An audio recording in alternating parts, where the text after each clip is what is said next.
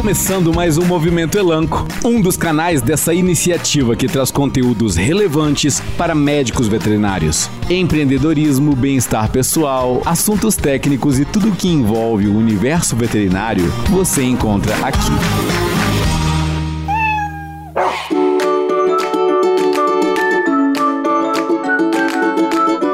Pessoal, sejam bem-vindos a mais um Movimento Elanco. Eu sou a Tatiana Pavan. E eu, a Mariana Capelanes. E hoje nós estamos aqui com a doutora Simone Gonçalves para falar de uma forma leve e descontraída sobre um assunto que é super frequente nas clínicas e hospitais, que são as hemoparasitoses. Bom, a doutora Simone é uma referência na área dela, então muitos de vocês aqui já conhecem, mas as que são novos por aqui, eu já adianto que é um currículo bem extenso. Ela tem graduação em medicina veterinária, residência e doutorado pela USP, especialização em clínica médica pela Unisa, foi docente da faculdade da Unisa, é autora da seção de hematologia e hemoterapia do livro Tratado de Medicina Interna de Cães e Gatos, coordenadora de curso de pós-graduação e, além disso, ela é sócia proprietária do Hemovet, que é um laboratório e um dos primeiros centros de hemoterapia veterinário. É tanta coisa que eu até me atrapalhei aqui. Si, seja muito bem-vinda. Tudo bem com você? Tudo bem. Olá, Tati. Tudo bom? Equipe da Elanco, é um prazer estar aqui conversando um pouco sobre esse assunto. Olá para todos. É, tem, a gente tem uma trajetória aí, né, na área de clínica, hemato e hemoterapia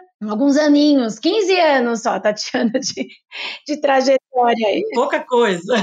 Pouca coisa. Eu agradeço imensamente o convite para esse bate-papo, para falar de um assunto que é rotineiro na clínica de cães e gatos. Apesar de rotineiro e familiar para a maioria dos clínicos, ao longo dos anos nós vemos que essas doenças vêm se complicando nós vamos ter a oportunidade de conversar um pouquinho. E também o aumento do número de hemoparasitoses em cães e gatos. Então, vários relatos de outros agentes surgindo conforme os estudos avançam. Então, eu atendo hematologia, foi um, uma área pioneira nesses atendimentos hematológicos, e as hemoparasitoses, principalmente em cães, são os principais casos atendidos na nossa rotina, porque para nós, principalmente, vem encaminhados casos que já foram tratados pelos clínicos e que houver alguma complicação hematológica, principalmente, no, no hemograma e tudo mais. Muito bom, Si. A gente também agradece muito por você estar aqui com a gente. Conto que estive aí acompanhando sempre você durante essa sua trajetória. fui sua aluna, então é um prazer enorme estar aqui com você nesse podcast. E se, antes da gente começar a falar sobre esse assunto, né, sobre as hemoparasitoses propriamente ditas, eu queria que você pudesse contar um pouquinho para a gente sobre o cenário atual do Brasil quando a gente fala de hemoparasitas. Então, quais são aqueles hemoparasitas que a gente tem que, né, que o médico veterinário tem que se preocupar mais dentro da sua rotina?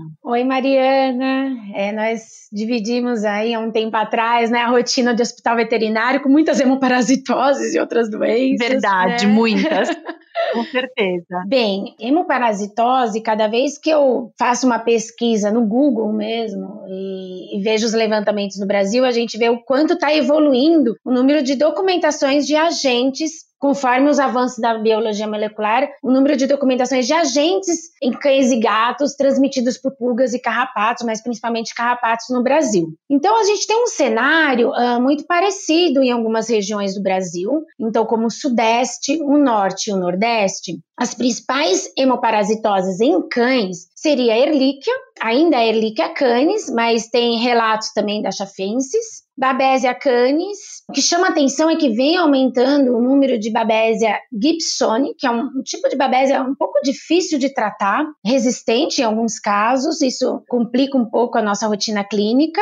Hepatosum, Anaplasma platis, é, mas principalmente ainda os pioneiros nessas regiões são Ehrlichia e Babesia. Agora, no sul, a gente tem um cenário um pouco diferente. Então, nós temos a maior ocorrência de Babesia, Rangélia, que são protozoários, Anaplasma e depois Erlíquia, mas também vem aumentando o número de documentações de Erlíquia na região sul. Então, é uma, é são doenças né, que acometem os cães do Brasil todo. Agora, em relação aos felinos, é interessante também que a gente tem as hemoparasitoses transmitidas por pulgas, que as mais famosas, né, a micoplasmose felina, que antes era conhecida como hemobartonelose, né, e aí a gente tem as subespécies, né, a hemofelis, a hemonuto, turicensis. Temos, né, a bartonelose, que é transmitida pela Bartonella ensili, que é a doença, né, da arranhadura do gato, é uma zoonose, e para o gato essa doença não, né, praticamente eles ficam assintomáticos, e ele pode adquirir essa doença com a ingestão das fezes da pulga. Mas para o homem, né, pode ter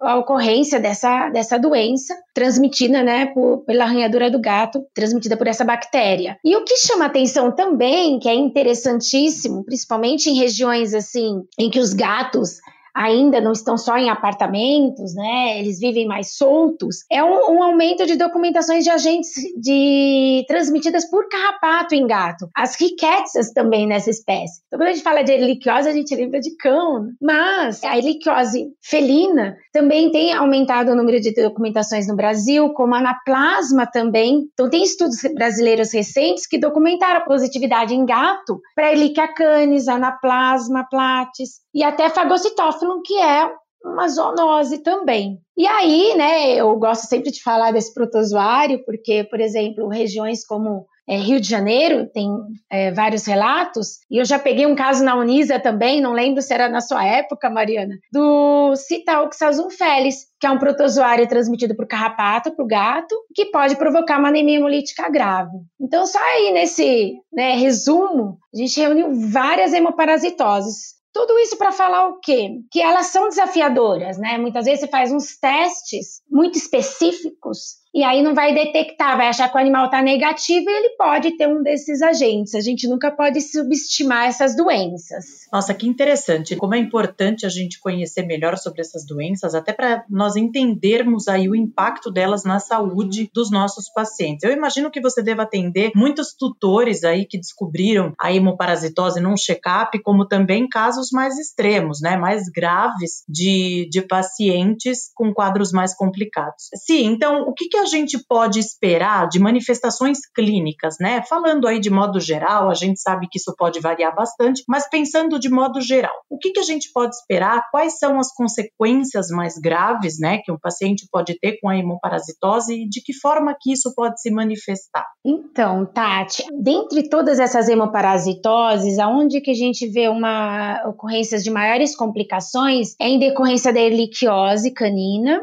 e que é muito comum no nosso no Brasil. E é comum que nem você comentou, num check-up, esse animal vai fazer um, um procedimento cirúrgico, até uma castração de conveniência ou uma cirurgia um pouco mais complicada, e nesses exames pré-anestésicos detectar alterações no hemograma que sugiram hemoparasitose. E muitas vezes o que chama atenção é que as trombocitopenias, que são algumas complicações que podem ocorrer, né? Trombocitopenia, leucopenia, anemia. Muitas vezes esses valores de referência estão bem abaixo, então com um, alterações moderadas e o animal tá, está assintomático. Só que a gente não sabe há quanto tempo ele está com essas alterações. E é comum também cães resgatados. Então, cães que são resgatados de rua, eles por ter né, um parasitismo é, mais constante, crônico, também desenvolvem desenvolve erliquiose crônica. E o que é muito interessante e que muitos ainda desconhecem essa informação é que o animal pode pegar um carrapato infectado e pode ficar assintomático por anos e manifestar em até cinco anos, alguns autores falam, alguma sintomatologia clínica. Então, no geral, as principais complicações geralmente se desenvolvem por conta da erlíquia porque ela comete a medula óssea. Então, vai desenvolvendo um quadro que a gente chama de hipoplasia medular, diminuição da produção ou tem pacientes que começam a destruir o sangue, né? Que é anemia hemolítica imunomediada, que é mais comum da gente ver é, nos casos de babésia, rangélia, micoplasmose aguda felina, ou nos casos, né, nas regiões do Brasil que tem a, o citaoxazon, que é a citaoxazonose em felinos. Então essas são as principais complicações. Então, o que, que eu sempre falo, né? E ainda a gente vê que não é um hábito. Sempre o clínico realizar hemograma. É um exame simples, barato, mas desde o primeiro ano de vida desse, desse animalzinho, nas primeiras vacinas, porque é esse hemograma inicial que vai ser como referência, e aí repetindo todos os anos, para que a gente tenha, consiga pelo menos saber desse animal que vai para um check-up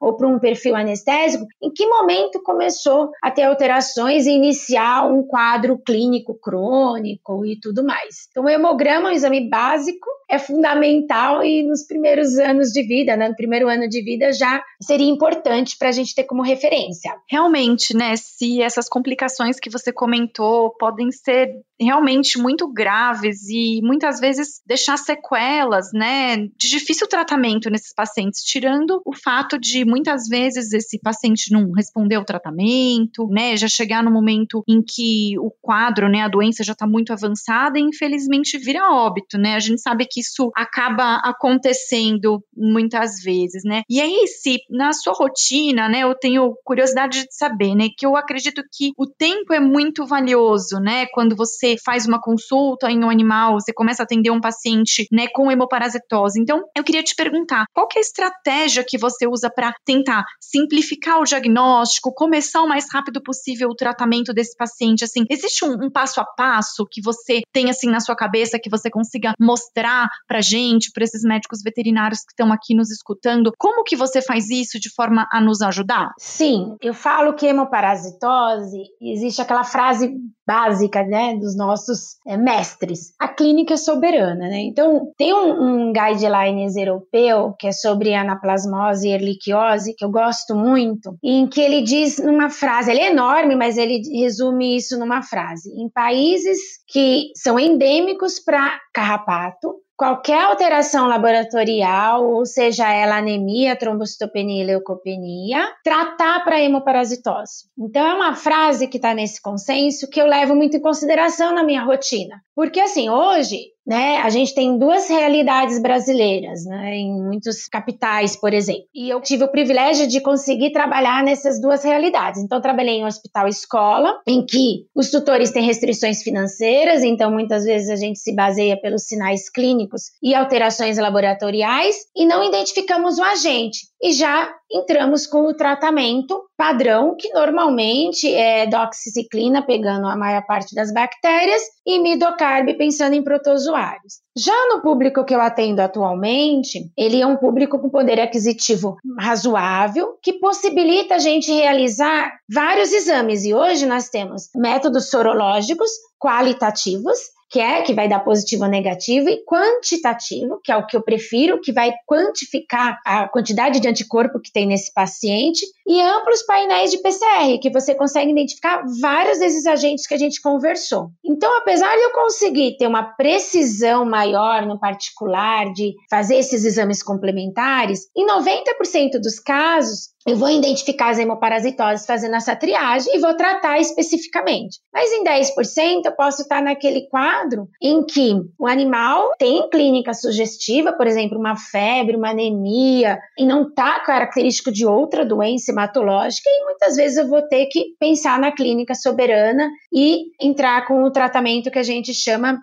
diagnóstico que a gente chama de terapêutico. Mas hoje a gente consegue definir bem esses diagnósticos no particular, tá? O que eu percebo, o que a gente vê ocorrendo no dia a dia? A Erlíquia, por exemplo, a gente fala muito dela porque é, é o que tem uma ocorrência maior, principalmente nos grandes centros. Ela é muito comum ter o PCR negativo na fase crônica, porque lembrar que a Erlíquia ela é um parasita que fica na medula óssea, no baço. Então, muitas vezes quando eu faço o PCR do sangue periférico, eu não vou ter material genético suficiente naquela amostra e vai dar negativo. Então, muitos clínicos acabam se baseando e não tratando o animal porque o PCR deu negativo. Então, a gente complementa com a sorologia, porque se a sorologia der positiva, eu não consigo definir se ele já teve a doença ou ele tem o agente ainda. Mas pensando em erliquiose, é bem provável que ele esteja juntando com sinais clínicos, exame físico, esplenomegalia, é bem provável que ele esteja com a gente sim. Então, os autores, né, os trabalhos mostram que as infecções crônicas por hemoparasitas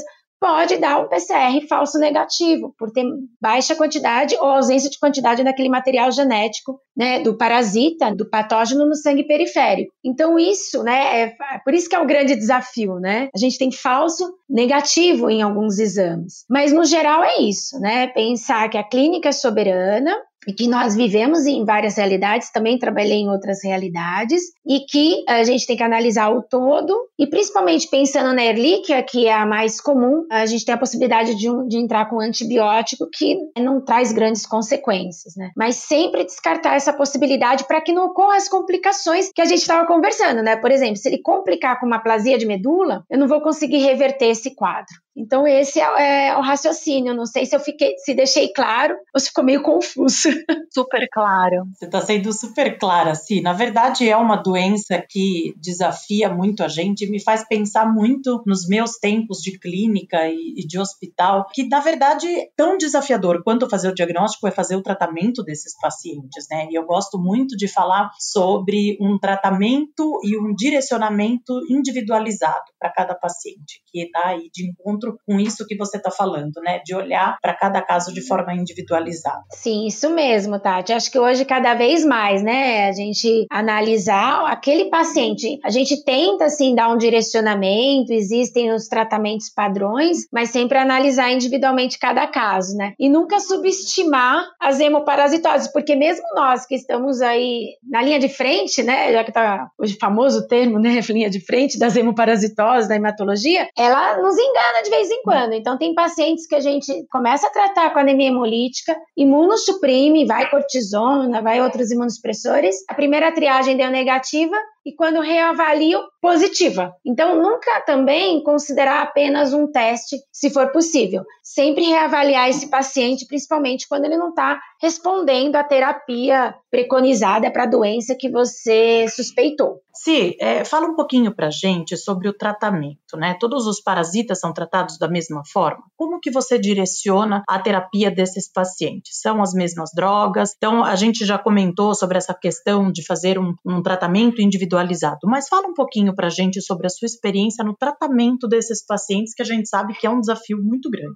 Olha, o tratamento, né, ele envolve duas grandes classes aí de, de fármacos. Então, em geral, as bactérias, né, transmitidas por hemoparasitoses, como a erliquiose, anaplasmose, micoplasmose, são tratadas ainda, a, a, o fármaco de primeira escolha é a doxiciclina, então nós utilizamos a dose de 5 miligramas por quilo a cada 12, ou 10 miligramas por quilo uma vez ao dia, cada 24 horas por 30 dias, e ele é o fármaco de escolha para nossa rotina, que normalmente envolve mais bactérias, que é a erliquiose. Já os protozoários, como a babésia, a rangélia, o tratamento já é mais é, baseado em antiprotozoários que tem os fármacos mais comuns são o dipropionato de midocarb ou o diaceturato de diminazeno, nome meio complicado, mas eu estou gostando de citar ele porque hoje como a gente tem casos complicados, antigamente só falava de casos complicados de Ehrlich, agora a gente tem casos complicados de Babésia, porque tem aparecido a Gibsoni,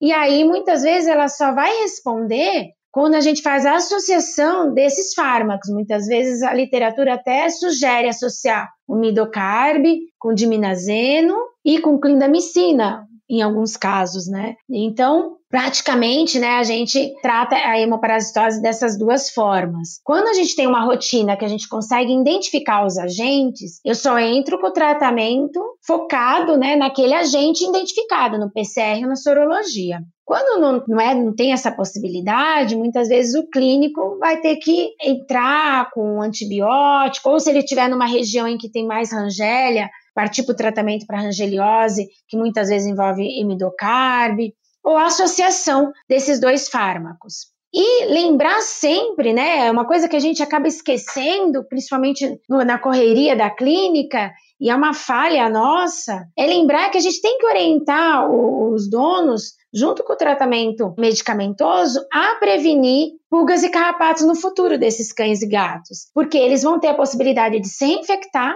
e também ter a possibilidade de inoculação de novos agentes. Então, o tratamento preventivo ainda é a melhor forma da gente evitar as infecções e complicações por hemoparasitoses e que muitas vezes ainda, apesar de ter aí um mercado grande focado para isso, muitos tutores desconhecem né, a forma de como utilizar esses produtos. Nossa, Si, quanta coisa importante e complicada também na vida desses animais, né? Assim, não só dos animais, mas também dos tutores, né, que tem aí o seu animalzinho doente e até mesmo na rotina do médico veterinário, né? Tendo que driblar todas essas manifestações clínicas, esses desafios no tratamento, as complicações que esses hemoparasitas causam, sequelas e, e realmente isso é algo muito importante. Você tocou num ponto de extrema relevância, né? Que é pensar que todas essas doenças, essas complicações poderiam ser evitadas quando a gente adota medidas preventivas que são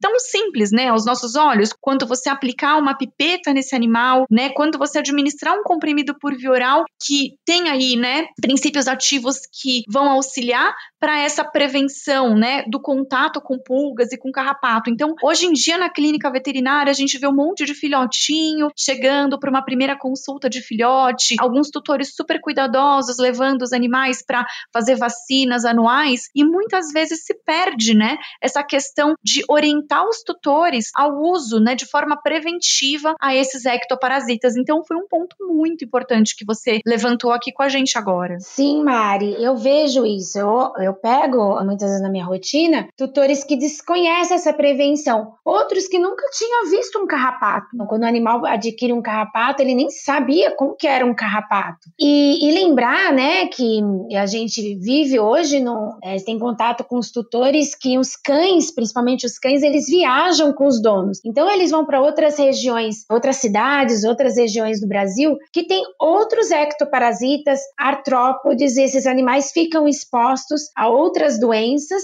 e eles acabam não, tendo esse conhecimento das diferenças dos, dos, vários produtos que temos no mercado, produtos muito seguros, né? As coleiras que acabam prevenindo para pulgas, carrapatos e artrópodes, os comprimidos mensais, né, que podem eliminar as pulgas e carrapatos, né, mais de forma mais rápida. Então esses tutores acabam não tendo esse conhecimento porque falta é, não só a propaganda, né? A gente vê uma propaganda na revista, no site. Falta, acho que, essa conversa do veterinário para esclarecer e até mesmo falar um pouco das doenças rapidamente, para ele ter o conhecimento de que elas existem, né? Com certeza, se a gente sabe, né, que muitos tutores são apaixonados pelos seus pets, que fazem tudo o que podem para, né, protegê-los, para amá-los, né, para demonstrar carinho, mas por falta de conhecimento, eles não protegem, né? Não, não, usam essas moléculas de forma preventiva. Então é isso que a gente falou, ou porque eles não sabem, ou porque eles acham que é difícil. Então, realmente, né, o nosso papel como médicos veterinários é dar esse alerta para o tutor, né?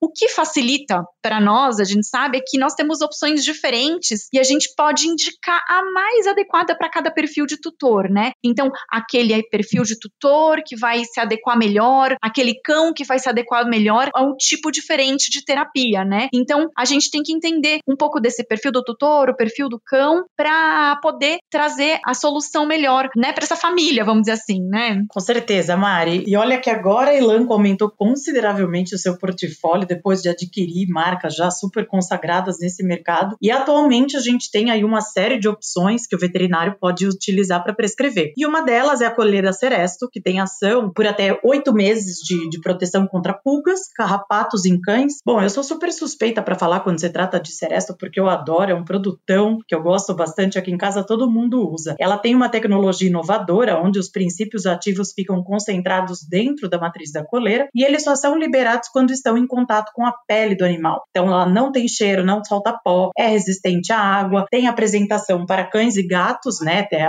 o tamanho G e o P, é super segura e confere proteção por até oito meses. Nossa, Tati, realmente é um sucesso, né? E já que o tema agora é prevenção, uma outra solução nessa prevenção é o nosso queridinho Delanco Credelli, né? Então, o Credelli tem como princípio ativo o lotilaner, ele é uma isoxazolina, né? Então, ele vem aí como um comprimidinho bem pequeno, extremamente palatável. Ele é indicado para carrapatos e pulgas em cães. E hoje, né, quando a gente compara com a bula das outras isoxazolinas, ele é o mais rápido do mercado na eliminação desses ectoparasitas. Além dele ser extra purificado, o que promove muita segurança na administração dessa molécula. Então a gente lembra aí, né, que o Credelli é um comprimido de administração mensal. O mais importante é fazê-lo junto com a alimentação desses animais para melhorar a biodisponibilidade dele, né, absorção. Isso realmente com essas duas opções dentro do nosso portfólio, realmente a gente consegue trazer assim essa forma de prevenção individualizada para esses tutores e trazemos muitas opções para o médico veterinário para que ele possa adequar ao melhor, de uma melhor forma, né, ao perfil do tutor e do seu paciente. Com certeza, meninas. Realmente são duas excelentes soluções. E o mais importante, são seguras, né, para a prevenção de pulgas e carrapatos. Com certeza a Elanco deve se orgulhar muito em tê-los em seu portfólio. Lembrando que o Brasil é um país tropical e que os animais precisam ficar protegidos, porque são doenças em que nós conversamos aqui, tem grandes consequências e infelizmente essas complicações, elas podem comprometer a, a vida desse animal e diminuir a sua sobrevida. Então a prevenção para todas as doenças, inclusive para elas, é a melhor estratégia. Com certeza, sim. Olha, esse papo que a gente levou aqui foi muito legal. Você trouxe muita novidade, muitos aspectos importantes, interessantes. Assim, eu quero muito, em nome de Elanco, te agradecer, agradecer, né, por ter aceitado o nosso convite, de estar aqui nesse podcast. Foi muito bom estar com você. Tati, tenho certeza que Falo por você também, né? Com certeza, Mari. A gente já conhece assim de longa data, né? Mas é sempre um prazer. Infelizmente, por causa da pandemia, a gente não pode estar junto pessoalmente, mas é sempre um prazer estar com vocês. É, falei, né? A gente, mesmo aqui na gravação, a gente se sente pertinho, né? A internet tem isso de bom. Mas se realmente a gente agradece aqui em nome da Elanco, foi um prazer ter você aqui nesse espaço aqui com a gente. Espero que seja a primeira vez, né? a primeira de muitas. E a gente agradece imensamente. Você deu uma super super aula aí pra gente. Você descomplicou um assunto que é tão amplo e tão abrangente aí pra gente. Muito obrigada de coração. Espero que a gente esteja juntas fisicamente muito em breve. Ai, meninas, eu que agradeço, Mariana, pelo convite, Tatiana, toda a equipe da Elanco. Parabéns aí por fazer parte de uma empresa exemplar que traz aí produtos inovadores para a área veterinária. Prazer foi meu, foi uma honra poder compartilhar e colaborar com esse assunto. Para mim foi um grande aprendizado também, a gente sempre aprende, né, e conversando e estudando. E agradeço imensamente o convite e sempre que me convidarem, eu, eu vou aceitar com certeza. Eu acredito que a gente difundindo aí as informações, né, e trocando experiências é o melhor caminho aí para o crescimento de todos. Muito obrigada com, mesmo. Com certeza, Sim. A gente que agradece muito e também agradecemos a todos os ouvintes e convidamos a participar desse movimento Elanco, escutando os nossos podcasts. A gente convida vocês a escutarem o podcast que eu e a Tati gravamos para conversar e trazer alguns aspectos mais detalhados sobre a coleira Seresto e o comprimido Credelli. Então a gente também levou um papo para falar um pouquinho sobre essas duas opções que são estrelas aí dentro do nosso portfólio de parasiticidas. Muito obrigada a todos e até a próxima. Este podcast foi promovido pela Elanco, uma das líderes globais de saúde animal e especialista em desenvolver soluções inovadoras para a medicina veterinária, com um portfólio que traz diversas opções para o tratamento, prevenção e bem-estar dos animais. Para conhecer mais sobre os produtos e iniciativas da Elanco, fique atento aos próximos episódios e siga @elancopetsbr no Instagram.